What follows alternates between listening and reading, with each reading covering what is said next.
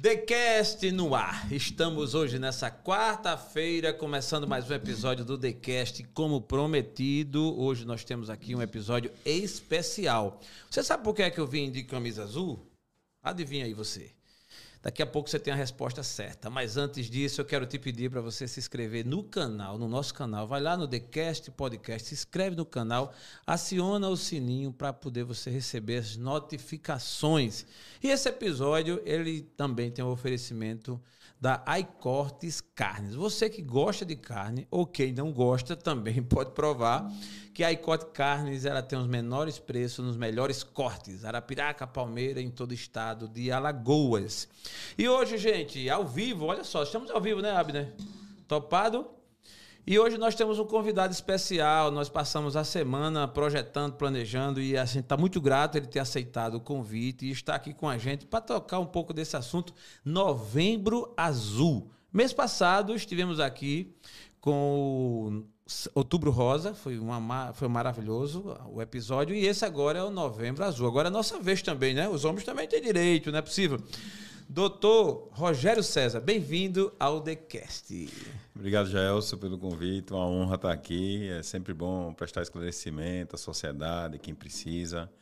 A Sociedade Brasileira de Urologia Seccional Lagoas, hoje é o doutor Gustavo Galvão que preside, e aí tem mobilizado todo mundo, todo mundo que tem solicitado a presença de algum urologista para esclarecimentos, orientação à população, à sociedade. A gente tem, não tem medido esforço para estar tá junto e, e, prestar esse serviço, sim. muito mundo. bom. A gente fica muito contente e, e, a gente, obviamente, vamos ter aqui alguns minutos de um bate-papo bem legal toda leveza, um assunto sério, mas a gente também não vai poder deixar de tratar com a leveza que ele pede também, né? Primeiro o tabu que existe tanto, né? Eu tenho tantos amigos que esse assunto ele é difícil de ser tocado, mas olha só, estamos em 2022, o mundo avançou, evoluiu, né? A gente que tem um pouquinho mais uns dias a mais de idade, sabe disso. E temos a oportunidade de tratar desse assunto assim de forma aberta. Tem muita gente que está nos assistindo, outros que vão assistir, e tratar de um assunto que no passado era um tabu maior, para muita gente ainda é, né?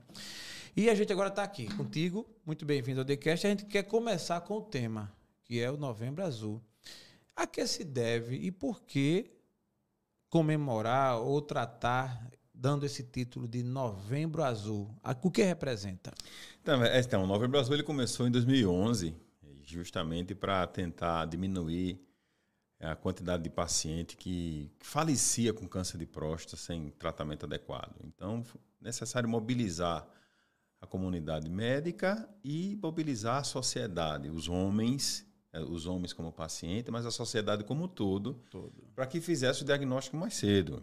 Novembro Azul, quando começou no Brasil, uma das primeiras campanhas, a gente utilizou. A, gente, a sociedade sempre tinha utilizando alguma pessoa famosa para mobilizar todo mundo. Então a gente, na época, utilizava a Ana Maria Braga.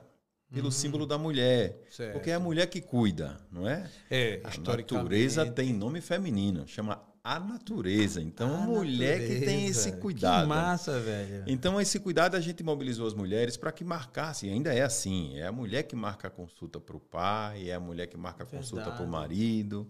Então, Verdade. naquela época, a gente mobilizou a sociedade através da Ana Maria Braga, que cedia as imagens, o direito de imagem, a Sociedade Brasileira de Urologia.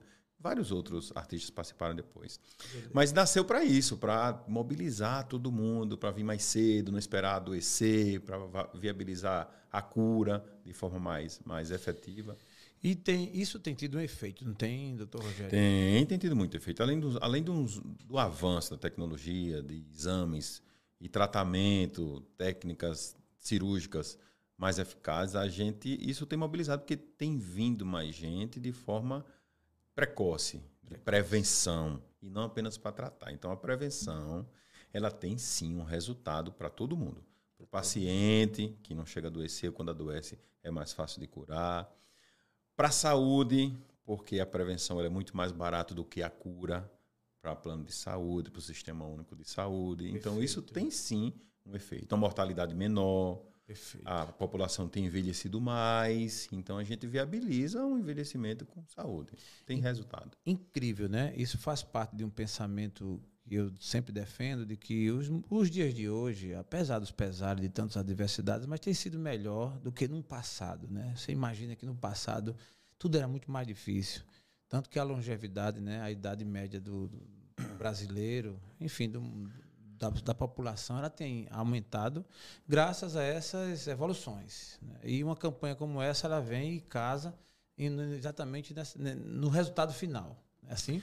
É, a perspectiva de vida do brasileiro era 73, 74, ou agora ela aumentou. Hoje a perspectiva, perspectiva de vida do brasileiro é de 76,8 anos.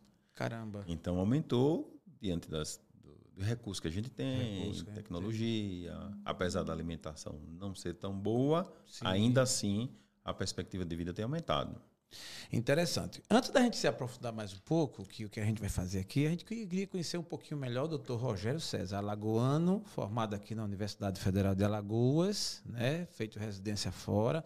Mas fala um pouquinho melhor, quem é o doutor Rogério César? Falar de si não é fácil, mas a gente quer te ouvir. Eu sou alagoano, estudei aqui no Colégio Marista, fiz faculdade na Universidade Federal de Alagoas, fiz residência entrei na faculdade aos 16, me formei aos 22. Aí fiz a residência de cirurgia geral em Campinas, no Hospital Municipal Mário Gato. Caramba, entraste na faculdade com 16. 16 vale a pena carimbar isso aqui. É, é, cara, é sinal que o cara realmente é Com 22 anos eu terminei a residência de cirurgia geral, fiz a residência de urologia, e aí aos 24 anos eu era urologista. Não vi vantagem nenhuma, porque o paciente não acreditava no que eu dizia, porque eu era muito novo. Eita, Com 24 caramba. anos, é, eu era urologista, cirurgião geral e tinha uma resistência. Rapaz, assim. antes de chegar nos 24, 24 anos, eu quero ouvir essa decisão sua. Tu, com 16, entrou na faculdade para fazer medicina. Essa escolha foi to totalmente tua? Foi de primeira mão? Foi de bate-pronto? Ou quis ser outra coisa e de repente caiu na medicina? Não, rapaz, eu tive influência do meu pai, não que ele quisesse, mas eu admirava demais. Meu pai já faleceu, está com 4 anos. Ele era médico. Era ginecologista e obstetra. Entendi. Nós somos três homens, os três filhos, os três são médicos. O mais velho é anestesista, eu sou urologista massa, e o caçula é radiologista. Que massa. Como é o nome deles? Ronaldson é o mais Ronaldson, velho. E um Robertson é o mais novo. Eu fui escapei, eu sou o Rogério, Rogério, sem o som. Devia de ser Rogério de som, né? que massa, um abraço para eles. Escapei. Cara, e que estou, massa. Eles estão com certeza estão assistindo também. Todos eles. É, então, eu tive influência do meu pai. Meu pai era obstetra e, e realmente o cuidado que ele tem com os pacientes e terminou me empolgando, apesar dele nunca dizer, nunca exigir de nenhum dos filhos, nunca ah. falou para ninguém ser tem que ser não, urologista. De forma alguma, tem forma alguma. Boa, que massa, velho. Que massa. Então aí sofri influência dele, resolvi fazer a, a, a medicina. Tá, o cara entra na faculdade de medicina para fazer o curso, ele é amplo. Aí no meio do caminho, em que momento você achou que. Não, então eu queria ser cirurgião, né? Depois do terceiro ano eu disse, não, vou fazer cirurgia geral. Aí a cirurgia geral você pode decidir por uma subespecialidade, que é a urologia. Aí tá. eu fui para a residência de cirurgia geral em Campinas e na residência de cirurgia geral quero ser cirurgião pediátrico. Não aguentei menino chorando. Eu Ih, gosto mais de menino. Não aguentei é... menino chorando. E, Aquele... e, e criança da Não né? quero mais cirurgião pediátrico. Aí vou fazer coloproctologia. Hum. Também não deu certo. Não... Coloproctologia. Proctologia. São as doenças do intestino grosso. Tá, entendi. Boa. Não boa. quis mais. Aí vi a diversidade de patologia da urologia, muita tecnologia associada aos tratamentos. Sim. Aí enveredei, gostei e Pronto. não me arrependi até hoje, graças maravilha, a Deus. Maravilha, maravilha. E é uma especialidade que é, pelo menos eu não vejo assim tanta escolha, né? Acho é, que... É, ninguém, não é muita gente que quer. É isso que eu digo, né? Não é muita gente que quer, assim. Né? Não é muita gente que quer fazer urologia, né? E mulher, aí é. você me chamou agora a atenção. Poucas mulheres, né? Eu Poucas conheço, mulheres. Temos, nós temos, temos aqui. aqui temos Maceió? aqui em Maceió, sim. Ah, tá. Temos a doutora Alice. Um amigo meu estava procurando, ele estava até no, vendo no, no Google para ver se achava. Aí, amigo, tem mulher também Temos, temos sim, extremamente competente. Olha aí. Doutora. É, que é. bom, que bom. Não, e é bom que as mulheres estão em todos os espaços, né? Claro, claro. Competente como Sem sempre. Dúvida. Isso é muito bom. São poucas, claro. Eu digo assim porque não é tão divulgado, né? não é tão conhecido. Geralmente, incrível como é, não, não é amplamente, mas existe. É, existe, né? é. Muito bom. Então, você escolheu urologia, formou. É, isso geralmente é na residência, com a escolha? É, você faz uma residência, né? tá. né? Fiz cirurgia geral. Para ser urologista tem que ser cirurgião geral. Então, tem que fazer primeiro cirurgia geral para depois fazer urologia. Então, tá. são residentes, perfeito, duas perfeito, residências. Duas residências. Tuas experiências iniciais nessa atividade, né? É, Tem, tem lembrança como começou, tu montou teu consultório, comecei, enfim.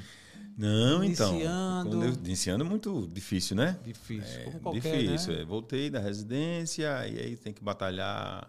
É. É, emprego público, voltei, trabalhava no Baldomero Cavalcante, eu era médico do Baldomero Cavalcante. Caramba. Foi uma das oportunidades. Não precisava, eu precisando. Sim, não, é. começando faz parte. Trabalhei em Marechal Deodoro, pra cá. Mas tu o- começasse logo numa área assim, né? É, e aí vai montando consultório, devagar aos poucos, resultado do seu trabalho, que é importantíssimo, Maravilha. é a boca a boca aí, do jeito que você conduz a sua vida, trata Vai. seus pacientes. e- Muito bom.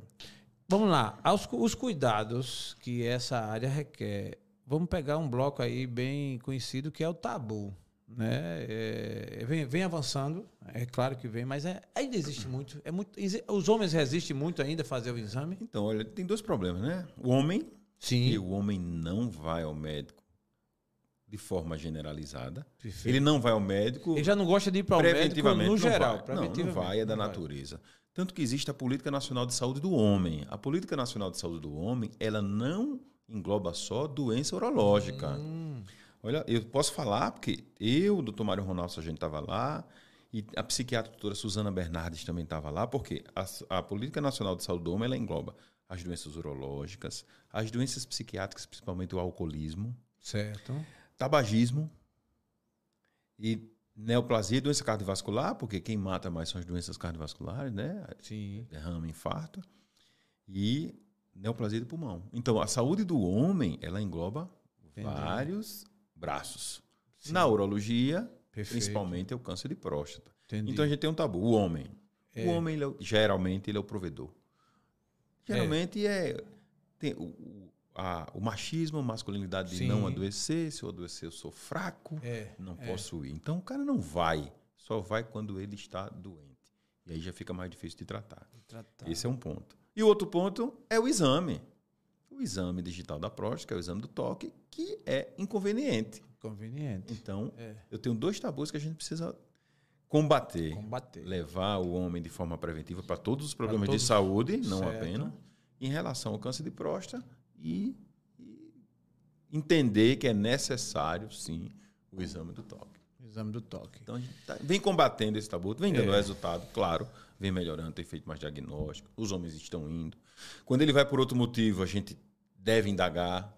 Tá. O paciente chega naquela idade que precisa, por outra causa, ah, um cálculo renal, infecção urinária, uma disfunção erétil. E você fez seu exame de próstata? Como é que você está? A última vez que você fez? Então, a gente precisa Entendi. indagar ao paciente isso. Ter essa habilidade, né? É, Incrível como é o histórico, né? Como você bem colocou aqui, do tabu, ele diminuiu, mas ainda existe. existe, existe. né? Muitos homens que. Eu conheço alguns, cara, que o cara até, assim, socialmente, né? Tá no meio da sociedade, ali escuta tanto, mas meio que resiste, né? Aquela coisa de, porra, ir pro médico meio que. E no fundo, no fundo, doutor Rogério, não tem nada de constrangimento, né? Essa coisa, assim, no sentido de. Não tem nada mais do que o normal. É um. Primeiro que é rápido. Rapidíssimo, o exame é rápido. A consulta é demorada, mas o exame Ah, é o exame rápido. em si é rápido, O exame né? é rápido, ele é desconfortável. O exame não é doloroso. Não. Tá. Se existe dor durante o exame da próstata, tem alguma coisa errada. Uma doença artificial, uma fissura anal, hemorroida, Sim. uma hipertonia do esfíncter. Não é dor. O exame ele é desconfortável. Desconfortável. Apenas isso. Não, e aí eu sou testemunha. Eu tenho 50 anos, eu já fiz duas vezes, estou inclusive em débito. Aproveitei aqui, o doutor já antes de começar já puxou minha orelha aqui, já disse que eu tenho que voltar e vou, né? É, e depois desse episódio aqui, eu vou só marcar a hora, né? Logicamente, né? O dia, né? Mas assim, não é essa coisa que se coloca, né? E é bom que a gente frise para quem está nos assistindo e que de repente não fez ainda, que de fato, gente, não é essa coisa do outro mundo. Lógico, eu, eu prefiro até, é normal que a gente leva até na brincadeira. A gente tem muitas anedotas, né? Muita, muitas, muitos gracejos nesse sentido. Eu acho que isso dá até mais uma, uma, uma leveza no negócio, porque de fato não é essa de que se fala, de que, se, que o homem fica numa, em posições escrotas, que isso aqui não tem nada a ver. É o exame rápido, eu acho que é muito mais a questão da mente, né? É, é o receio, a mente, achar que é constrangedor, o machismo. Precisa de uma habilidade para quebrar tudo isso durante a consulta, antes do exame. Tá. Ter uma conversa um pouco mais demorada, explicar o porquê, do motivo. Tem aqueles que resistem, que não querem na primeira consulta. Entendi. Tem problema, a gente respeita. Quando retorna, a gente tenta de novo. Entendi. E precisa registrar quem não quer realmente. Mas, mas ainda existe. Para a mente do médico, falando um pouquinho agora do, do outro lado da moeda. Do, do lado de cá está o paciente que um já caiu a ficha, vai e faz de boa. E outros que ainda vão chegar nesse nível. Mas o médico, quando você forma nessa, você com 24 anos, imagine, né? você chegando. Isso para você, quanto profissional, teve dificuldade alguma? Ou você já chegou, mas foi normal isso? Tratar desse tipo de situação. Não, a gente na, na residência a gente tem uma preparação muito grande, né? Então, são vários casos que a gente atende durante o aprendizado. Então, teoricamente, Entendi. a experiência profissional nada substitui isso. Então, a gente depois da residência a gente passa e continua aprendendo e passa por situações que a gente nunca passou. Então, Entendi. é um aprendizado todo dia, todo dia de consultório. É uma coisa nova que. Uma Entendi. situação diferente que você tem que aprender a lidar. Você vai vivendo, né? É, então a gente na residência, a gente aprende, eh, precisa ter entre as suas habilidades e competências, você contornar as situações respeitando a vontade do paciente é uma decisão compartilhada de tudo, desde o exame até o tratamento. Então, eu preciso convencê-lo da necessidade e respeitar a negativa. Respeitar a negativa. Respeitar a negativa, porque é a vontade dele. Entendi. Mas ele precisa estar é, embasado de conhecimento que eu preciso passar de uma linguagem coloquial que ele entenda e ele decida. Não, eu sei que você está me dizendo tudo de forma clara. Entendi. Mesmo assim, eu não quero. Pronto, está resolvido. Está resolvido. E não é para abandonar ele, não. Sim, Ficar junto, perfeito, paciente perfeito, seco, vai tomar perfeito. conta, respeitando. Agora, ele tem que estar, tá, sem dúvida alguma, para tomar a decisão dele. Boa. Vamos lá. É, para que o paciente, alguém, precise começar a se cuidar, vamos pela parte mais idade a gente tem, tem ouvido falar alguns números, algumas idades. Qual a idade ideal? A idade ideal da Sociedade Brasileira de Urologia, que ela recomenda todo homem a partir de 50 anos. Quem? 50. 50. Eu pensei que era 40. Então. Não. Então, já foi 40. Já foi 40. Foi me enganaram, pô. Não. Bicho, aí é sacanagem. Não, é uma decisão, tô brincando. É uma decisão sua de começar mais cedo. Olha, você tem 30, pô. Quer começar também? É 50 é, é o que diz a sociedade brasileira. É, 50 anos. 50 anos. Fiz 50 agora. É pra começar agora, é. ô Abner? Sacanagem, velho. Quer dizer que eu comecei antes. Doutor me enganou, velho. Sacanagem. Se você é negro hum. ou teve alguém com câncer de próstata pâncreas ou ovário na família, começa a partir dos 45. Entendi. Tá, aí falando sério, a cor, por que negro? Que é mais agressivo e acomete mais cedo. Entendi. O branco, ele tem uma tendência maior a ter câncer de testículo. Hum, entendi. Interessante, também. né? O negro, historicamente, pelo que eu, até por, por, amigos que eu tenho, a gente acha que ele é mais forte nesse, nesse quesito, mas tem essa particularidade. Tem, tem. Ah, é porque, não, componente genético, tá. do negro, é, o comportamento hormonal esteroidal certo. do negro, que também é diferente, certo. Isso, juntando tudo. Tá, e o branco ah, pode ser que. É, Câncer de testículo é muito mais comum nos brancos. Muito mais comum nos brancos. Entendi. Então, 50 anos, tá. todo homem. Opa. 45, se você é negro se ou se você teve alguma história de câncer de próstata na família. Tá. Até quando? Até 80. Então você faz o exame de 50, alguns países 75 até 80. Por quê? Porque o câncer de próstata é um câncer de crescimento lento. Nem todo mundo que tem uma, uma célula cancerosa neoplásica na próstata vai ficar doente. A gente chama de câncer indolente, é aquele que não vai gerar doença. Caramba. É, então. Então, quem tem uma perspectiva de vida menor que 10 anos não precisa se preocupar em fazer a avaliação. E aí a gente se depara numa situação, paciente com 85 anos, com 86, 87, que chega para a gente fazer prevenção de câncer de próstata. E aí, se eu detecto um câncer de próstata, sabendo que não vai dar tempo desse câncer crescer, porque o câncer ele demora até 15 anos para crescer um centímetro. Caramba, velho. Então é um paciente. Então a partir dos 80 você não precisa fazer screening, né, que é a busca a gente chama. Você uhum. não precisa fazer investigação de câncer de próstata. 50 a 80. Se for ígido, paciente que tem outras doenças, outras morbidades, depois de 75, 76, também não precisa fazer. Porque a gente precisa aprender, na verdade, é quando não operar. Porque o superdiagnóstico, que é um problema que os Estados Unidos passam, a Europa também, que é o superdiagnóstico, esse boom de paciente que faz exame, faz biópsia, trata, mas não necessariamente ele ia ficar doente. Entendi. Então isso é um gasto e isso gera problemas, porque é, é cirurgia de grande porte. É uma cirurgia que pode ter complicações, tem reação adversa. Então, de 50 aos 80, se for ISDO. Se não for, até 75. Caramba, você falou um dado aí interessante. É, o, um indivíduo pode ter na célula, uma, uma, célula cancerígena, né, tal, e pode passar de 10 a 15 anos com ela. Ou seja, pode a gente, alguém está andando de boa aqui, mas está com a célula. É, é, é, sente, sente nada. E a maioria não sente nada, né? Sim. A maioria dos pacientes que têm câncer de próstata não sente nada. É uma minoria que tem sintoma. Quem tem sintoma já está na doença avançada. Entendi. Então, por isso que a gente deve procurar, independente de se tem alguma coisa. Entendi. Mas, doutor Rogério, o cara tem 20 anos e quer fazer. É proibido? Não tem indicação nenhuma de você fazer o exame digital da próstata. É, é. Para investigar câncer, não. Existem outras doenças na próstata do paciente mais hum, jovem. Tá, é, a prostatite perguntei... é a mais comum Entendi. no paciente jovem dessa idade. A hiperplasia prostática benigna é o crescimento benigno da próstata, hum. que acomete até metade dos homens com mais de 50 anos. Esse dá sintoma. O jato tá. da urina fraco, cortando, levanta mais de duas vezes à noite para urinar. É outra Entendi. coisa, hiperplasia prostática benigna. Entendi. Certo? Agora, no paciente muito jovem. Quer dizer, o cara tá com o jato da, da urina fraco, mas ele não é maligno. Não tem nada a ver com câncer. Ó, irmãozinho, você que tá. você que tá mijando no sapato, como isso. diz. É, né? Pode fraco. ser que você esteja só com isso, mas não tem problema não. Não vai morrer com isso, é, não. Hiperplasia prostática benigna. Tá. Tem outra forma de tratamento. É outra forma de tratamento que também faz o exame do toque, porque precisa investigar se tem câncer, mas que não associar o sintoma ao o câncer de próstata, porque se eu for esperar ter sintoma, ninguém vai. Ninguém vai. Porque a maioria não tem sintoma nenhum. Então, cara, a, a, pegada do negócio é vá antes de sentir alguma coisa.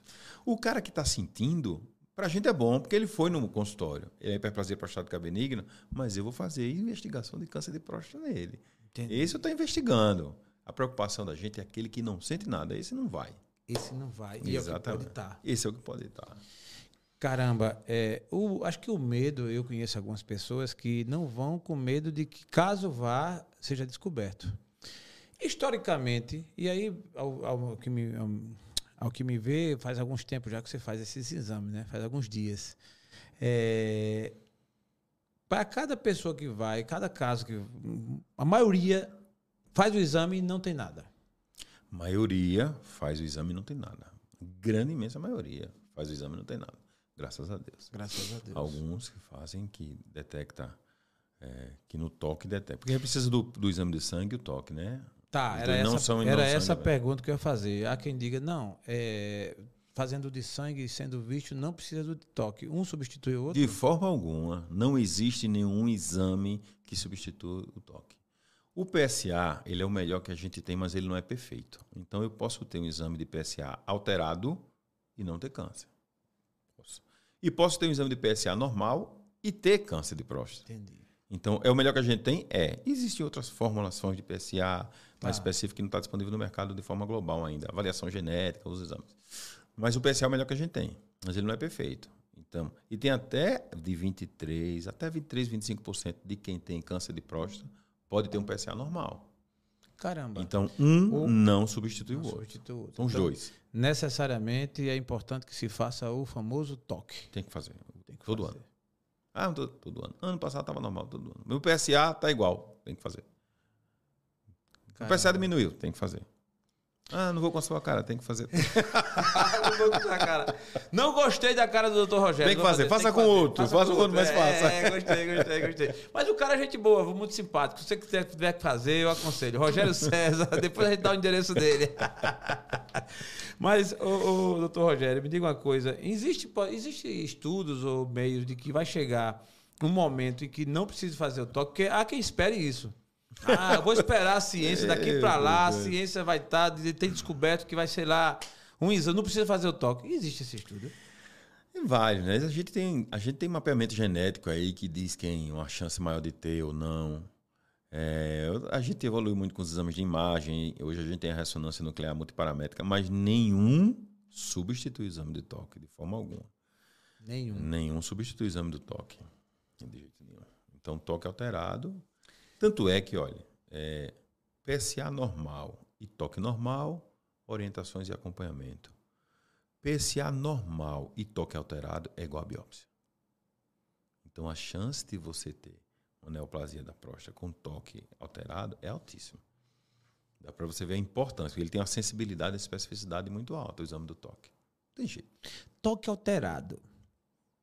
O médico percebe na hora É, que então. coloca o dedo. É, o que é que, o que, é que a gente. Porra, velho. É Foda, né? O Assim, que é isso que a eu gente queria- quer Olha a identificar? curiosidade. a É, o que, curiosidade é que a gente quer negócio, identificar como é? com o exame do toque?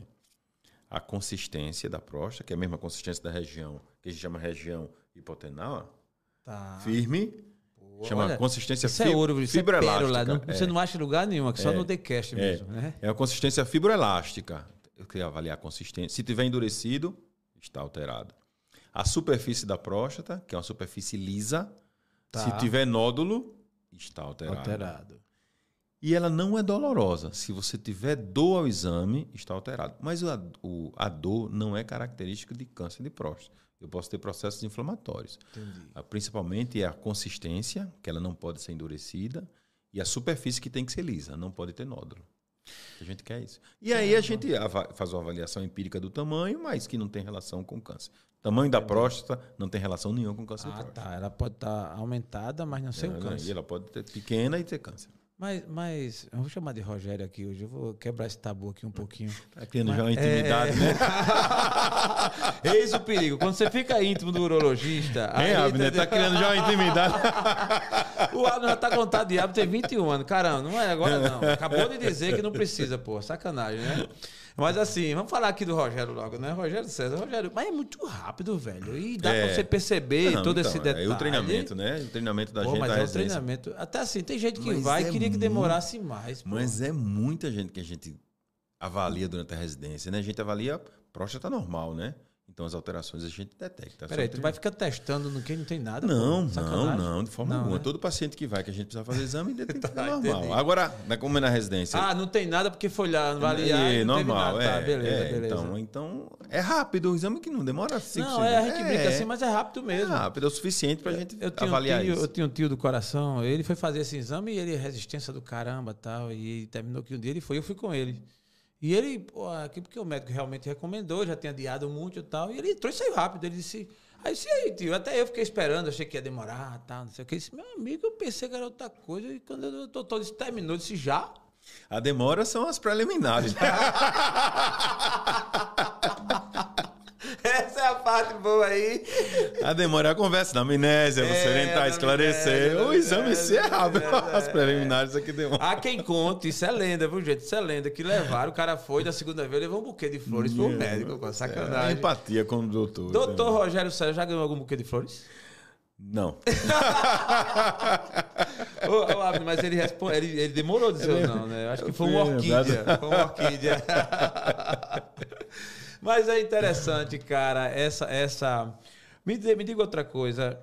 Antes, se, se a pessoa não faz é, o exame e insiste, pode ele ter outras consequências que não o câncer? Não, se ele não tem sintoma, não. Não. Não, não. Porque é assim. Não, pode continuar. Tem, tem um tema que você, inclusive, vai voltar aqui, e eu já fiquei pensando nisso o tempo todo, que é sobre a impotência, que é a masterologia. Né? Andrologia. Desculpa, an, é, aí nada a ver, nada a ver. Andrologia, Andrologia, né? é. Que você se especializou também. Isso é um tema muito interessante, que é a impotência sexual. É, no caso de impotência sexual, é identificado também com o exame do toque? Não. Pode ser. Nada a Não, ver. E não chama mais impotência. Opa. Chama disfunção erétil. Ah, Porque tá. o termo impotência, ele é forte, Pior a situação. pejorativo. Diz que assim, então você disfunção erétil, então significa que você é um homem impotente. Não, eu não sou impotente.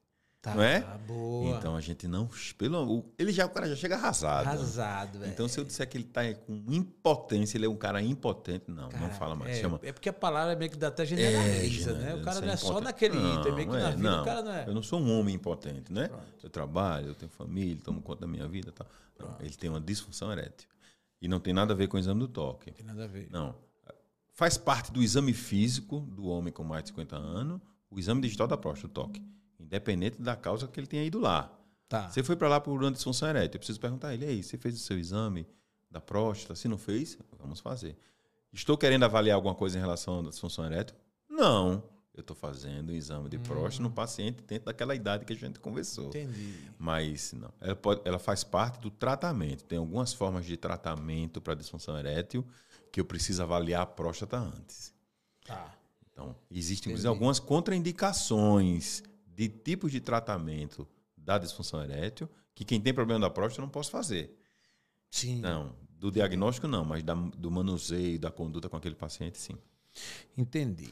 Veja só, esse foi o spoilerzinho que você passou da andrologia. Andrologia é um né? assunto É um muito assunto bom. interessante É. que a gente vai ter o prazer da sua presença aqui no TheCast em outro momento para tratar sobre isso, porque é um assunto relevante. E assim, eu sou muito chegado, assim, eu tenho muita inclinação a ouvir aquilo que não é comumente dito. Né? E tem assunto que a gente não quer comentar, não quer falar, mas é uma realidade. Existe o problema da disfunção erétil no, no Brasil, no mundo. Então, existe, que é comum, é frequente. Sim. Mas pior que a disfunção erétil é a disfunção ejaculatória. Porque a disfunção erétil, ela tem uma relação muito grande também com a idade e doença crônica. Tá. Diabetes, hipertensão. Mas a distúrbio ejaculatório, que é mais comum Caramba. do que a disfunção erétil no mundo todo. A disfunção sexual mais comum no mundo são os distúrbios ejaculatórios. Caramba, olha encabeçado só. não pela ejaculação precoce. Tá. Que pega uma idade menor, o adulto jovem. Adulto jovem. Então, Então, tem muitos jovens que tem- ele tem a disfunção ejaculatória. Disfun- Distúrbio ejaculatório. Ejaculação precoce é de forma general, é mais comum de todos. Então tem muito mais gente com ejaculação precoce do que com disfunção erétil. Caramba. É, Incrível, porque- velho. é. Você vê vivendo e aprendendo, né? E, e é por isso que eu falei que eu gosto, assim, tem interesse de trazer isso à tona, porque é uma realidade, como você bem colocou, e que não é comumente dita, que não é esclarecida, que às vezes, por falta de conhecimento, muita gente não se, não se previne. E a partir daí tem decorrência de outros tipos de problema de relacionamento, né? Relacionamento humano, de até chegar uma depressão, enfim, por conta de uma situação como essa. Mas no Novembro Azul, nós vamos aqui né, tentar mostrar um pouco mais essa, essa área aí, que é a especialização do Dr. Rogério César, é, com relação à prevenção. Uma delas é fazer o exame. Mas me fala uma coisa, durante a vida, é, algum alimentação, por exemplo, pode interferir e encaminhar ou levar as pessoas, ao, ao homem, ter o câncer de próstata? Primeiro começa com a história da prevenção. Tá. Que a gente pega o, o termo, é, a gente até utiliza para não se desfazer dele. Hum. Mas quem nasce com a carga genética para ter câncer de próstata, ele tem uma grande chance de ter. O que eu tenho que evitar. Dependente da alimentação. Então, o que eu tenho que evitar é que esses fatores que a gente vai conversar, eles, eles funcionam como gatilho. Hum, Então, eu, nasço, eu, eu nasci com os genes, com predisposição para ter o câncer de próstata, e eu preciso evitar os gatilhos. Eu preciso evitar ligar a chave do câncer de próstata. E quais são as, as coisas que ligam a chave do câncer de próstata? Sedentarismo, tabagismo, obesidade, proteína animal, caramba. É. principalmente a carne vermelha. viu aí? E aí, o que é que eu posso fazer? É. E aí, o que é que eu posso fazer para evitar? Meu, meu avô, meu pai teve câncer de próstata, eu quero saber o que é que eu posso fazer para não ter isso. Então, vamos. Primeiro, não pode fumar, não pode ter uma vida sedentária, praticar esporte com regularidade, uma alimentação pobre em proteína animal e rica em cereal, em fibras. Alimentação nessa linha. Nessa linha, saudável. Alimentação saudável, evitar Uma... Aí, licença. E aí eu pego aí a população, eu tenho população no mundo que tem um consumo de proteína animal diferente. Nórdicos. Os nórdicos comem muita proteína animal, de certa forma. Americano, a alimentação do americano, não é? Sim. É. E o oriental tem outro tipo de alimentação. Quando eu pego uma população oriental e eu migro ela para um país que tem um- uma incidência maior de câncer de próstata, esta população adquire a incidência daquele país. Por causa dos hábitos. Por causa dos hábitos. Então, o hábito também tem relação com o aparecimento. Não é a sua carga genética, mas funciona como gatilho. Entendi. Esse hábito é, é, é tipo cumulativo, né? Cumulativo. Vai, você isso, isso, exatamente. Me diga uma coisa, eu acho que muita gente vai. Tem alguém que vai se interessar aí. A bebida favorece quem toma cachaçinha, quem toma só dia de feira, segunda-feira, terça-feira, quarta-feira, sábado, domingo é feira. Eu me sinto na obrigação de dizer que a bebida, nada em excesso é bom, não é ah, verdade? Sim, é verdade. Então, a bebida em excesso, ela faz mal. Não existe relação do consumo esporádico, que a gente chama de social, social. da bebida alcoólica, com Sim. Aumento da incidência de câncer de próstata. Mas beba com, moder... com, moderação, né? É, Caramba, é, eu tenho um amigo que deve estar ouvindo agora, com certeza. Ah, tá passando aqui, ó. A gente tá assistindo aqui, ó. É... Caramba. Eu tenho um amigo que vai gostar de ouvir isso aí, viu? Porque ele vai dizer, rapaz, tá vendo aí? Você fica dizendo que eu não posso beber. Eu posso beber, pô, não sei o quê. Então, é, alimentação é uma coisa que... Importante. É importante. Importante. Hábito de vida. Hábito de vida. Hábito de vida. E aí a gente não tá nem partindo para as outras coisas, né? Hum. Estresse. Caramba. Do jeito que você resolve levar a sua vida. Todo mundo é sujeito a estresse. Não, essa eu quero que você explore mais. Porque a... assim, vivemos uns dias, um mundo, e parece que a gente está fazendo assim, tá, tá ficando PHD e fazer tempestade no copo d'água mesmo. É, então. Assim, lógico que tem muitos problemas que são reais, né? São, são, mas tem deles que a gente piora mais então, é, o estresse. E aí eu vou te falar, não, não tenho conhecimento técnico embasado para te falar umas coisas que eu vou te falar agora. Sim. Eu tenho apenas alguns anos de estrada. Eu acho assim, todo mundo. É, a gente vive num, numa situação de estresse contínuo, né? A, a, sociedade contemporânea ela é sob estresse. É um imediatismo, é uma necessidade de resolver tudo agora, que quando não der certo parece que explodiu tudo. Mas hum. cada um encara a situação de uma forma diferente. Então, na verdade, não é a situação, é como você encara ela. É como você administra a sua vida diante das suas adversidades. Perfeito. Tanto que você sabe, tem gente que tem um, que você julga ter uma vida mais amena e é um cara estressado que vive doente. É. E tem aquele cara que tem uma vida com mais dificuldade e é um cara de boa. De boa. Feliz, incrível, que emana energia incrível, positiva. Incrível. Que onde. Não é verdade? É verdade. Quando o cara chega, você, o cara tem uma áurea positiva. Então, então, na verdade, não é a situação, não é o mundo, é a gente, né? Entendi. É a pessoa, é o ser humano, é você, evidentemente. Você, suas circunstâncias, sua trajetória. Boa palavra, boa palavra. A, a, gente precisa respeitar isso, né? A sua trajetória, mas é a forma como você encara a situação do estresse. E era importante demais que a gente aprendesse. A gente, que eu também não sei. Não estou dizendo a você que eu encaro da melhor forma entendi, possível todas entendi. as minhas situações Muito de estresse. Bom que você está falando. Não é isso, mas era importante que a gente encarasse cada um do seu jeito. Ou é religião, ou é yoga, ou é uma atividade física, ou é um, um, um, um hobby, qualquer Sim. coisa, mas que você encarasse a sua vida é verdade, de uma forma mais leve, porque a gente só vai passar, Gelson. A gente está aqui de passagem. Aproveite da melhor forma possível. Verdade. Cometa seus erros, conserte, administre, mas vive porque é, essa forma que a gente encara gera problema aqui mesmo. Cara, que massa, velho. O que você falou aí agora, se o podcast parasse aqui, eu já estava feliz. entendeu? Que não vai parar. Mas é uma verdade, cara. Porque assim.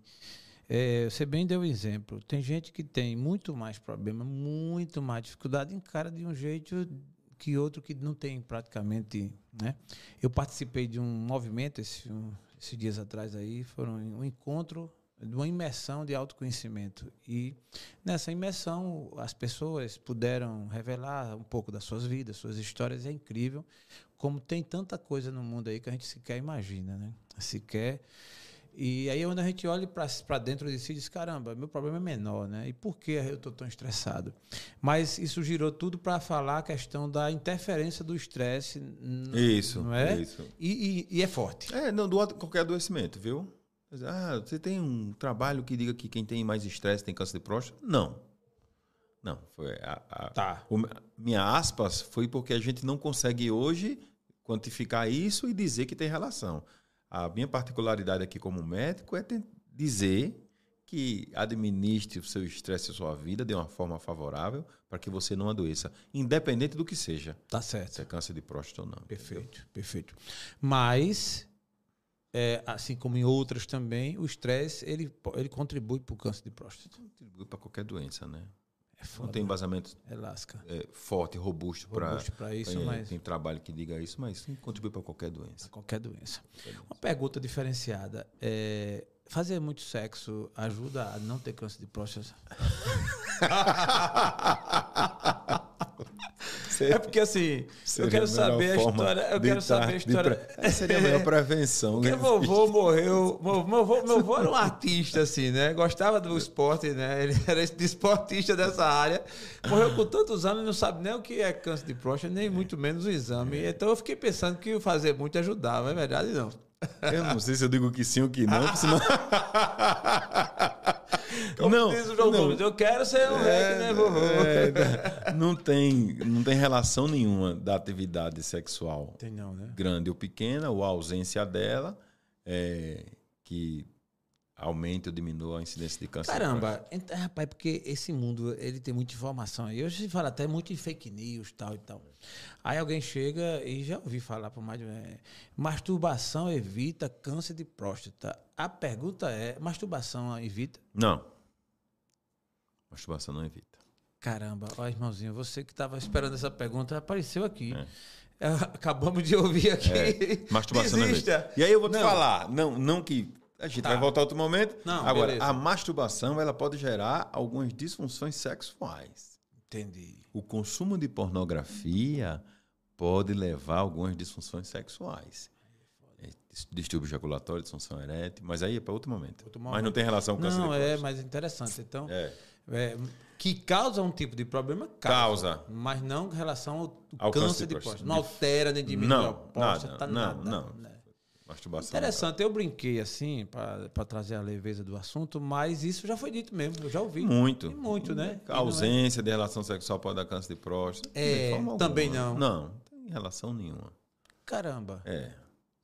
Se quiser fazer, não faça, mas não, não é, use esse artifício. Exatamente. É. exatamente. E aí não tem, não tem. Questão de medicamento hoje em dia, os tratamentos se você pegar a evolução do tempo e do ponto de vista tecnológico, avançou muito? Quando a gente fala de medicamento, a gente fala principalmente das doenças de próstata, do câncer de próstata avançado, ou localmente avançado metastático, é onde entra bloqueador hormonal, quimioterápico, avançou demais. Mas antes disso, antes do medicamento, os tratamentos curativos, e aí a gente coloca aí nessa caixinha cirurgia e radioterapia são os tratamentos curativos que curam, principalmente a cirurgia. Então, as técnicas cirúrgicas melhoraram demais e as, os, o advento de outras tecnologias para executar essas técnicas cirúrgicas também melhoraram muito. E aí vem a robótica que está aí e tem sim os benefícios em relação. Quando a gente fala de cura, eu não, eu não posso dizer que quem faz cirurgia robótica tem mais chance de ficar curado. Não mas a agressividade do procedimento é menor e a chance de complicação também é menor. Mas não, eu não tenho condição, porque é um procedimento mais caro. Não Sim. tenho condição nenhuma de fazer cirurgia robótica ou laparoscópica. Eu só posso fazer a cirurgia aberta. A minha chance de ficar curado é igual? É. Sua chance de ficar curado é igual. Não tem trabalho que diga que você fica tem uma chance de ficar curado. Agora, é mais agressivo, é, o seu tempo de recuperação é maior e hoje, sim, é, quando a gente fala de cirurgia, o que mais a gente teme é disfunção erétil. Sim, que era, que era essa é, pergunta que eu ia fazer. E a incontinência urinária são as duas complicações mais comuns. A cirurgia laparoscópica e a robótica diminui isso. Tá. Então, ela Caramba. realmente vale diminui. A, vale a pena o investimento.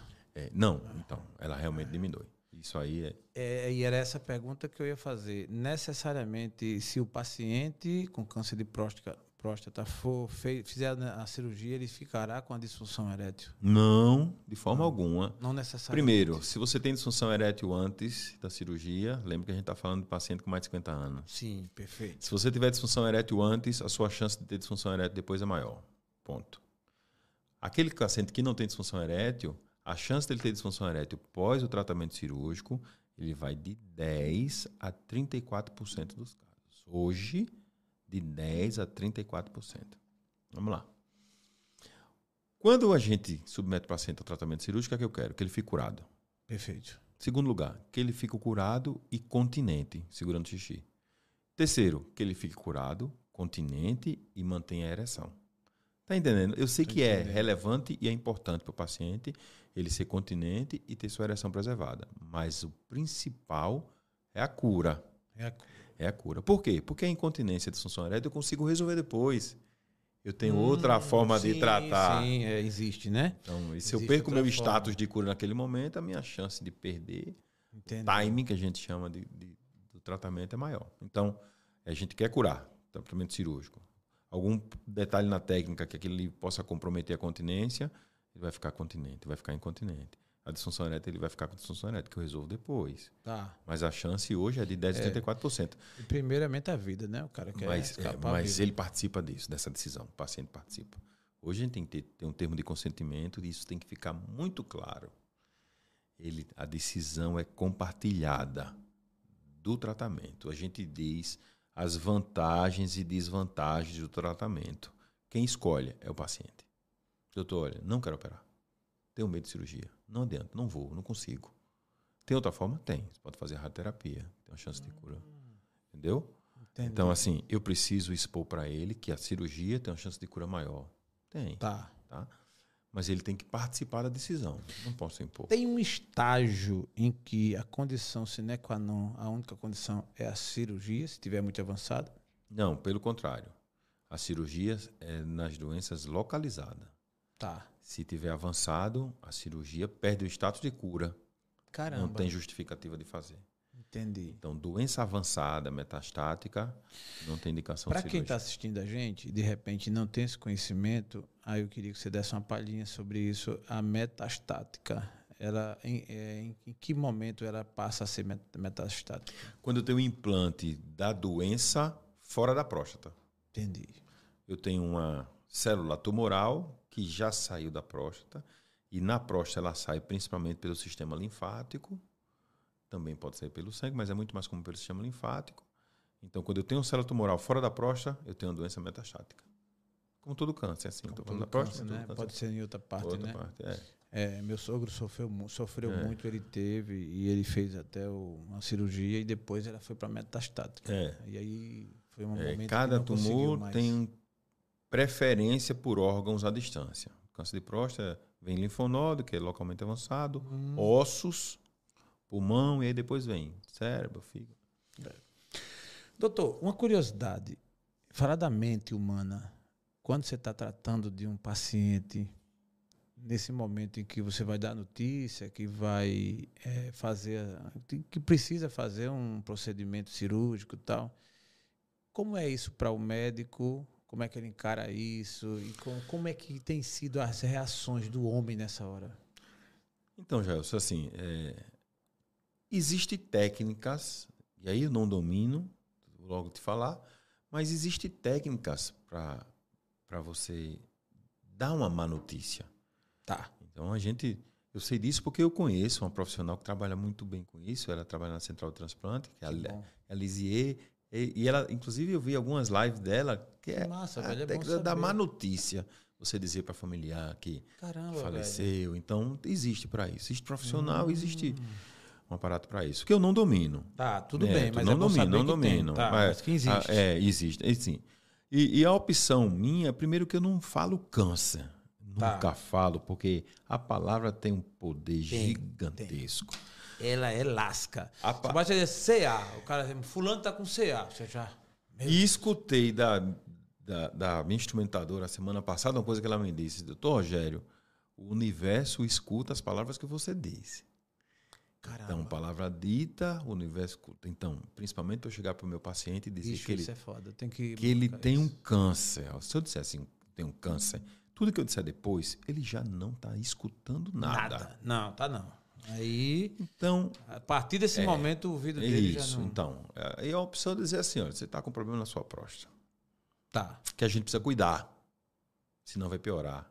Talvez ele até saiba, ele até. É, mas Galera. é diferente. Mas é diferente. o universo ele não manda E- a mesma mensagem, não. E digo logo, doença localizada que eu vejo que está naqueles 90% de chance de cura, eu digo logo e quebro o gelo. Diz, olha, escute.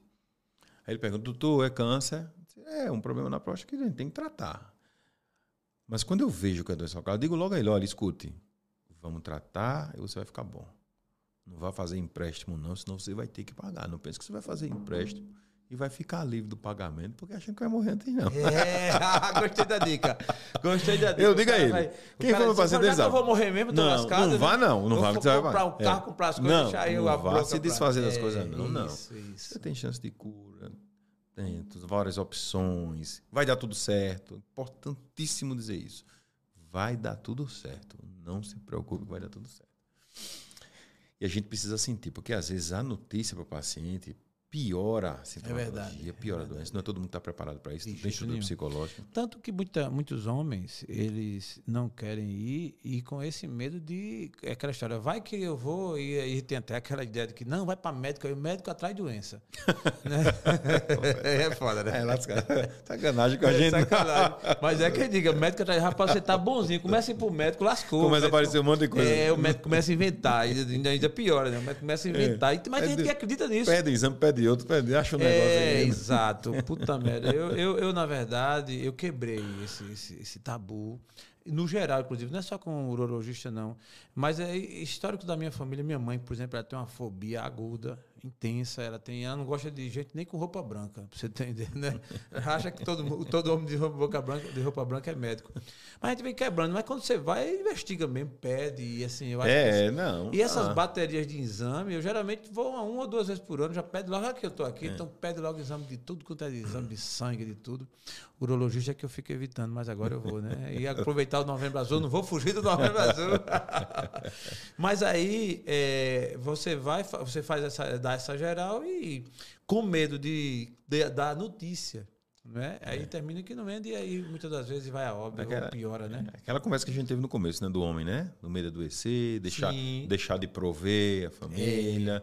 É, é. adoecer porque eu sou fraco, eu sou frágil, é o machismo. O homem latino tem muito disso. Tem muito disso, Tem muito né? disso, é um problema. Mas é aquela conversa que a gente estava tendo antes de conversar. É igual a problema de carro. É. Se não resolver, só vai piorar. Começou, começou a dar umas pancadinhas. E, esse, e esse preventivo é fogo, porque, na verdade, você ir ao médico, quando começa a doer aqui ou doer ali, é meio que você, eita, pô, vou ter que ir. Mas esse exame é você tem que ir sem estar sentindo, Sem tá sentindo nada. nada. Vai. Porque então, então a campanha, na verdade, né, chama campanha de prevenção do câncer de próstata, tá certo. Mas o que a gente quer é a detecção precoce. Precoce. Eu quero pegar aquele paciente que tem um câncer silencioso, que está lá quieto, que ele não sabe que tem, que está na fase inicial e oferecer para ele uma chance de cura de mais de 90%. Olha aí. Caramba. Esse é o que a gente quer, esse é o sucesso. Esse é o sucesso. É o sucesso. Aquele paciente que não sente nada foi lá e a maioria é assim, felizmente. Felizmente, Foi lá fazer um exame de prevenção, a gente pediu o exame, detectou um toque alterado, PSA alto, fez a biópsia, deu câncer, está lá silencioso, 90% de chance de cura. Caramba, nós temos um exemplo agora recente, né, bem quentinho no Brasil, que é o Roberto Justus. Ele foi fazer um exame desses periódicos e descobriu que tinha uma alteração na bexiga, não é bem de próstata, mas ele descobriu no exame preventivo. E ele mesmo deu um depoimento muito seguro de que vai submeter ao tratamento, inclusive à quimioterapia. Até brincaram com ele, você vai perder essa cabeleira, que ele é um tanto vaidoso e ele sabe disso. E ele disse, "Não, o que é, o que é a vaidade diante da vida, né? Então, É, é, isso mesmo. pô, é, é como você falou, a vida estamos aqui de passagem. passagem. Então você deixar de ir, é, e muito menos, gente. Aí a gente vai fazer aqui uma ênfase. Você é homem, né? Você é amigo aí que, porra, deixar de se cuidar por conta de achismo, de machismo, de não há nada a ver. Eu, eu, eu precisei uma vez fazer uma cirurgia expressa de apendicite, né? Eu era secretário de saúde. Aqui estava no pleno vapor, né? Naquela ocasião, cheio de compromisso, agenda. Secretário você conhece como é que funciona. E eu fui, passei uma noite mal, até fui, eu fui, eu fui até um é, jantar na casa de um amigo, um amigo médico, e passei a noite com a dor. E eu achei que foi a comida. Disse, caramba, fudeu comigo, porque a comida não estava boa. E nada a ver, lógico. E depois a gente brincou muito, ele é um cara, gente finíssima. E aí eu fui às pressas no dia seguinte para. Aí tava lá o doutor Vanilo, que era o da, do açúcar, e quando ele me atendeu, que ele bateu a mão e falou fazer a cirurgia agora. Aí eu digo, não, agora não, pai, não é possível, não, tem que ser agora. Eu vou em casa, né? marca para depois que eu tenho a rede. Meu amigo, vai, vai, vai é. estrangular aí. É. E naquela hora eu fiz uma reflexão. Estou dizendo isso para dizer que naquela hora que não teve jeito, e aí não tem agenda, tinha um monte de compromisso, largou os compromissos tudo, que tinha para assinar, deixa para depois, aí o que é que vai acontecer? Tem um substituto, ninguém é substituível a esse nível, né? Lógico, a sua essência é única. Mas os serviços, aí vai. Fui e fui fazer na época, naquela ocasião, a famosa lavagem, né, que é preciso ser feita para poder dar uma geral lá. E lá vem um enfermeiro com aquele negócio assim meio astronômico. E quando eu olhei assim, ele disse: "Ô, ô doutor, você vai botar isso aqui em mim assim?" Ele disse: "É isso mesmo". Aí eu digo: "Caraca, velho". Aí nessa hora, que dizer? É melhor ser feliz do que ter razão. disse, vai, já tô aqui é. mesmo, tal. E cara, moral da história nada a ver, é saúde. E ali todo mundo é igual, não tem essa, né? Assim, ali o cara se despre... ali na hora da, de uma doença, na hora de cuidar da saúde, você não tem posição social, não tem grana, se você tem muito dinheiro ou pouco, se você tem sobrenome. Ali é a vida ou a morte. Ou você se cuida e vive mais um pouco, ou você não se cuida e vai embora. Acabou, simples assim. Né? E fazer um exame. Um exame de próstata é um exame base, assim, é rápido, tirando essa, essa coisa da mente e tal. É um exame rápido de ser feito. Todo profissional, eu ouso dizer que todo profissional dessa área, especialmente, são sérios. Os caras estão ali para fazer o trabalho, não tem absolutamente nada a ver com, com outra coisa. Rápido, feito, diagnosticou. Se tiver um problema, vai se cuidar, tentar se cuidar. Se não, beleza, vida que segue, sai consciente de que está bem. É, né, assim, você quer ver seus filhos formar, né? Quer, ver, quer ver seu neto crescer? Sim, Não, beleza. Então se cuide, vai lá. Né? Se eu for, vai aparecendo, vai. Se você tiver, a gente vai detectar. A gente não vai colocar ela lá. Sim. Se você tiver, a gente vai detectar para que você envelheça com saúde. saúde. Veja seus filhos se formarem, veja seus netos. Então, na verdade, o pensamento é esse. Não é se eu for lá, vai aparecer doença. Não. não se não, tiver, não. a gente vai achar, tratar, você vai ficar bom e vai envelhecer com saúde. Vamos falar da, da hereditariedade. É fato, necessariamente, se meu avô teve, meu pai teve, eu vou ter? Não. Se seu avô, seu pai teve, você tem duas vezes mais chance de ter do que a população normal. É fato. Chance de ter, mas não chance de ter. Não, de forma alguma. Pode ser que meu avô chance tenha, meu pai tenha. Duas vezes mais é muita coisa, né? É a população coisa, tem é uma foda. vez. Você que teve. Meu, meu avô teve, meu avô. O teu avô? Meu avô não, teve. Não, você, duas vezes, eu tenho duas vezes mais chance de ter. Teu meu pai? avô e meu pai. Não, meu pai não teve. Não. Meu avô e meu pai, você tem tá. quatro vezes mais chance de ter. Caralho. É, é, então tem um componente hereditário, assim. Aí eu faço uma pergunta curiosa. Médico urologista faz exame de próstata? Faz exame de próstata. A gente escolhe o colega mais. Escolhe o colega, né? O colega do, o colega do mais, mais romântico fino. e tal, né? O mais gentil. O mais gentil. E, né? vai. e não diz a ninguém. essa é boa, essa é boa. Rapaz, eu fiz, eu fiz minha, minha cirurgia de vasectomia com o doutor saudoso Francisco Disnaldo, né? Chico. O Chico, Chico Disnaldo, um excelente médico. Cara, quando eu soube do falecimento dele, eu fiquei, passei aquele dia, é, sabe, chocado. É. E assim, porque foi uma cirurgia, eu sempre tive muito medo de fazer cirurgia. O cara, assim, é pra bater mesmo, assim. E eu dizia que eu nunca ia fazer uma vasectomia, que nada, esse negócio de fazer vasectomia, não sei o que, com medo, medo medonho. Até que um dia minha mulher disse que atrasou, não sei o que, e coincidentemente a gente estava fechando a planilha do mês.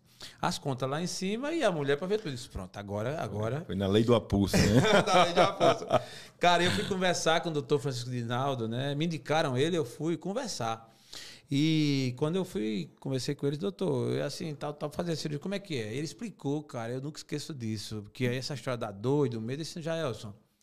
A dor que você vai sentir é como se você fosse arrancar um cabelo. Agora eu nem posso dar esse exame, né? Porque eu tô. Mas aí, você puxou um cabelo, a dor é essa, que é a dor da, da anestesiazinha lá no local. Pá. E aquele me ficou forte. Eu digo, vou fazer agora, como é que a gente faz? Aí o plano de saúde não aceitava. Aí eu disse, e quanto é? Na época, 1,3, tipo assim. Aí eu disse, olha, eu tinha um valor no bolso, peguei logo, puxei, disse, tome, meio que quase a metade, e daqui a pouco peguei dois cheques, passei, e na hora ele disse, não tem problema nenhum. E já fiquei lá. Isso foi. E, e daqui a pouco já entrei, fui no consultório dele mesmo. Coisa mais rápida, tranquila.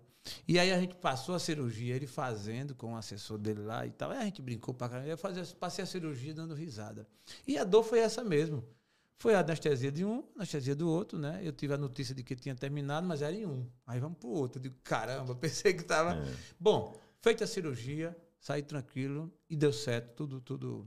Depois ele me acompanhou e teve aí a, a, a, triste notícia de que ele partiu. Eu quero dizer o seguinte, que é simples e que é possível fazer e que médico urologista também faz, né? Isso. Mas doutor Rogério César, eu acredito que nessa jornada sua, você deve ter encontrado casos assim, um tanto inusitados, diferentes, tal, de algum paciente com medo, assombrado de ter desistido na hora de fazer, sei lá, eu estou aqui fazendo uma conjectura. Existe algum caso assim diferenciado de Tem, tem, aí tem paciente que não quer. Chega lá e diz que não quer fazer o exame, não tem jeito. Ele foi para fazer, mas não quer. Ele foi para pedir um exame de sangue, na verdade. Não, fazer ah. exame preventivo de câncer de próstata, certo? Então, vamos fazer o exame do toque? Não. Não quero fazer. Não, vai ter que explicar. Mas acho que foi porque não foi com tua cara. Explicar e não foi com a minha cara, exatamente. não, as preliminares não, não, foram suficientes. Tu não, tem, tu não tem os olhos verdes, é. cara. eu sou jeitoso, eu sou gentil. Não, gentil é pra caramba. A recomendação foi, foi valiosa. É. Meu amigo Carlos Amaral, um abraço para você. Estou aqui com o nosso doutor Rogério César e como você bem disse, cara, é gente boa, gente boa, sangue bom. Isso é muito bom. Agora vamos ver como médico, né? Assim, aí como é? O cara foi, sentou. Não, não, olhou, não teve tal. jeito, não teve jeito. A gente tenta convencer, não quer. teve jeito. Tem paciente que desistiu da mesa, paciente que na hora do exame deu problema. Gritou. Um confusão, Caralho, não, pode ter calma, pelo amor. É, é. Paciente que mandou botar uma música, né? é, né? Uma música não, e a mulher rindo, porque a mulher vai. a mulher vai. É impressionante, não, a mulher é foda, vai, velho, a maioria. Não, ajuda, ajuda, Porque é ela que leva, né? Não, cara, ela, mas a não. mulher entrar é fogo. Não, mas ela, pra ver se o cara não corre, né? Ela leva, quer participar. Renata, eu, tu tá convidada a vir comigo. O ruim é que às vezes você faz. Quando eu tô aqui, eu quero que você venha, viu? O ruim é que às vezes você faz uma pergunta pra ele ela que responde. Mentira. É, é mesmo? A mulher tem essa mania de se meter. É. essa é a união, pô. É a união. tá me escutando. Tá escutando, é, né? Tem mania de se meter, né? Caraca, aí você faz a pergunta véio. pro cara, ela que responde. Bom, aí a mulher vai, e às vezes o cara reclamando lá e ela fica rindo, né? Faça ah, mesmo, doutor, faça, faça mesmo. mesmo. Ele... Você, você não viu nada e o meu que eu faço todo ano é muito pior. é, pior que é. É, mas é um problema seu, né? É, e, e, o médico tem que estar tá ali ouvindo de boa. De boa tal, não, né, tenha calma, relaxa. Tenha calma. São é. situações Rapaz, que aparecem. Muito... Agora a mulher de lado é fogo, né, velho? Caramba. Mas elas ajudam. Ajuda, elas que né? marcam, elas levam. Não, é verdade, é, é verdade. E às vezes até responde por ele. Não, faz é. dela que não e o pior não é nada, é que isso, como você a palavra certa, você disse, ajuda, né? Porque ela, naquela. Marca incentivo. Incentivo, incentivo. A minha mesmo marca e diga é, que é, daqui tem, a pouco não sei o quê. Tem essa natureza do cuidar da é, mulher, é, realmente. a mulher tem esse, esse, esse, esse diferencial, é. né? Mas, mestre, eu estou muito contente com esse bate-papo aqui. Eu sei que isso é uma ciência profunda, que se a gente fosse mergulhar dentro do contexto técnico mesmo, você teria aqui uma aula para dar. Aliás, tu é professor também, não? Sou professor. Sou ah, professor da Faculdade de Medicina da Universidade que Federal massa. de Alagoas. Professor, descobri agora. Caramba, que massa. E tu ensina o que lá? Eu ensino a disciplina de urologia, tá. de urgência e emergência e na tutoria. Na tutoria. Na tutoria. Então. A disciplina de urologia, urologia, ela o conteúdo programático dela é se baseia na, nos Sim, procedimentos tá. cirúrgicos? Me fala um pouco. O currículo hoje, ele não tem mais disciplina, são áreas de estudo, né? Então, a área de estudo hoje é nefrologia, que é a parte clínica que cuida da, da função renal, e a urologia certo. junto, nefrologia e urologia. O currículo das áreas de estudo são baseados no que a gente quer do perfil do médico que saia, com habilidade, competência, é, atitudes, que é baseado na necessidade regional. a gente não trabalha com doença mais comum na Europa. Não. A gente trabalha com as doenças mais Tá, prevalentes no. Brasil. No Brasil. Então, E, e, e quiçá, alguns casos, do Nordeste. isso. Então a gente tem lá a disciplina de hiperplasia prostática benigna, litíase, que são os cálculos, disfunção erétil, infertilidade, neoplasia de bexiga, de, de pênis, de testículo. Então são as coisas que o médico vai se deparar, independente dele ser urologista ou não, ele vai se deparar na sua vida profissional. Perfeito. Então é baseado na necessidade da população. O currículo hoje ele é baseado na necessidade da população. Doutor Rogério, Maceió, Alagoas, hoje é, a tecnologia chega para o mundo todo, né? Vai se permeando. Se cuidar, quem tem um possível problema como esse, precisa sair daqui de Alagoas para ter que se cuidar, aquela ideia de que aqui não, não funciona, não dá certo, tem que ir para São Paulo, Rio. O que, é que você me fala sobre isso? É, isso aí. A gente vai falar de uma coisa chamada experiência, né? Sim. Cada um teve a sua experiência. Perfeito. Tem gente que teve experiência positiva aqui e negativa aqui. Tem gente que teve experiência positiva fora e experiências negativas fora. Eu posso lhe dizer o seguinte: as formas de tratamento que são preconizadas nas diretrizes nacionais e internacionais são disponibilizadas em Maceió. Perfeito. Então, o que a gente tem de indicação para diagnóstico e tratamento de câncer de próstata, em qualquer diretriz do mundo, tem disponibilidade. Então, é, o que a gente não tem aqui hoje na cidade, eu não tenho o robô. Mas eu Ah. tenho um profissional, o doutor Gustavo Mendonça, está habilitado, ele faz. E eu perguntei a ele se eu podia dizer o nome dele, por isso que eu estou falando. Boa, Doutor. Gustavo Mendonça, ele, tem habili ele está habilitado, e faz, ele já faz há muito tempo Que massa. prostatectomia Parabéns, é bom. robótica. Então, hoje, em Maceió, a gente consegue oferecer qualquer forma de tratamento. A gente tem, a gente tem centros que fazem eh, radioterapia para câncer de próstata com máquinas avançadíssimas Que massa. aqui. Então, a quimioterapia daqui funciona. E várias vezes o paciente vai para fora e o cara fala: não, não precisa não. Tem fulano lá em Maceió para fazer sua quimioterapia, pode voltar.